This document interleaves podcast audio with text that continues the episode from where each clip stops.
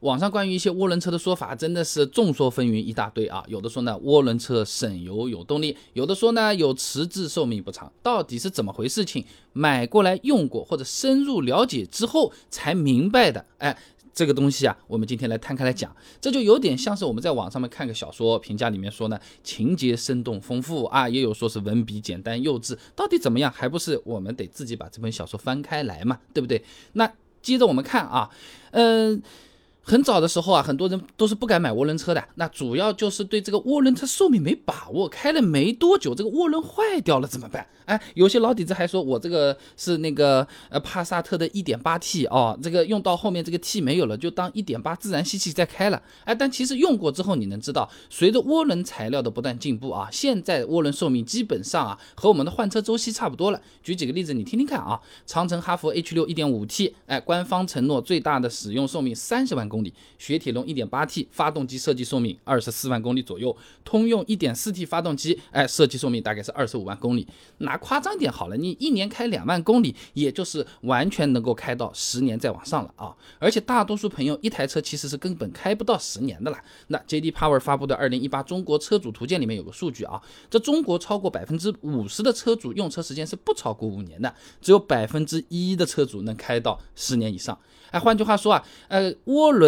还没有报废，你这个车子其实早已经不再开了，就好像我们现在的衣服一样的啦，你不会穿到衣服破掉了有个洞，哎，往往是我们不想穿了，闲置了，卖掉了去买新衣服了，对不对啊？那当然买来本身就有洞的牛仔裤除外啊。那么另外，经常可以看到网上有朋友说，哎，涡轮迟滞大，不平顺，不舒服。但是你真的去开过之后，你会发现真的是没有说的那么严重的。现在已经有很多的技术来改善这个涡轮迟滞的问题了，那那什么小惯量涡轮啊，可变截面涡轮啊，呃，这个电子增压技术啊，等等等等一大堆啊。就拿电子增压技术来举个例子好了啊，刘清林、严炳辉发表在期刊《内燃机》上面有篇论文，《电子增压器对增压小型化发动机性能改善研究》上面，他是做实验的。这废弃涡轮增压发动机呢，哎，在应用电子增压器之后呢，发动机转速在一千转每分钟的时候啊，最小扭矩到最大扭矩一百六十五牛米的响应时间由五秒缩短到了一点五秒，响应时间缩短了三点五秒，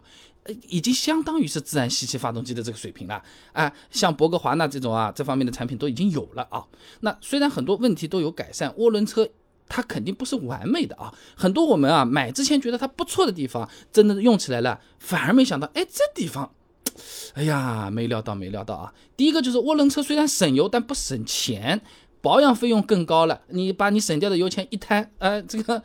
爱卡汽车是做了个对比的，基本上五万公里这么下来的这么个保养成本啊，自然吸气呢能比涡轮增压发动机呢大概省出个一千到两千块钱啊。这主要是因为这个涡轮增压呢，它是对油品啊、火花塞啊、机油啊要求更高，保养呢也就会更贵啊。机油举个例子好了，金志良、郭伟等人发表在期刊《汽车安全与节能学报》上面一篇论文啊，汽油直喷增压发动机的润滑技术分析与对策里面啊，他就提到了这缸内直喷、涡轮增压等技术的使用呢，对汽油发动机提出了更高的润滑要求，哎，需要更强的抗氧化和抗磨损性能，哎，并能抑制涡轮增压的沉积物，同时兼具减磨节能和抗低速早燃性能，一大堆。对不对？所以一般来说啊，涡轮增压发动机啊，都是要用全合成机油的。火花塞也是一样的，都要用贵点的。二零一三款的大众高尔夫保养手册里面这么写啊。这普通自吸发动机的火花塞呢，每三万公里换一次；涡轮增压发动机呢，每两万公里换一次。就有点像什么？我们读书的时候，本来呢正常用一支笔芯，那可以用一个月。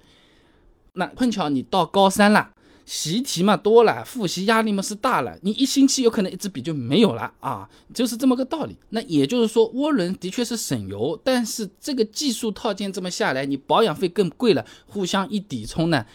嗯，比较好的情况就是没有省钱，有的时候反而更贵也有啊。那第二个呢，就是涡轮车虽然是带来了更充足的动力啊，这个动力不是白来的啊。涡轮增压器它是要承受很高的热负荷的。湖南大学范文可有篇硕士论文找来，你不妨听听看啊。小排量增压汽油机增压系统匹配与性能优化里面，他这么说啊，这采用增压技术之后呢，汽油机排气最高温度可达到，你猜猜，八百五十摄氏度以上。啊，甚至有超过一千摄氏度的这种情况。这涡轮增压器长期处于一个高温的工作环境当中啊，哎，很多啊黑心一点的 4S 店或者修理厂，他就会拿这点来吓我们的，哎，说什么？那你看涡轮高温下它就更容易产生积碳啦，要做一些什么涡轮养护啊、涡轮清洗之类的这种项目啊，哎，但实际上这种项目啊多半就是浪费钱，哎，是起不到这个作用的。以前我们视频里面也是讲过的啊，这店里给我们做的涡轮养护，一般针对的都是进气端的那个叶轮，叶子的叶啊。那么进气端进入的空气，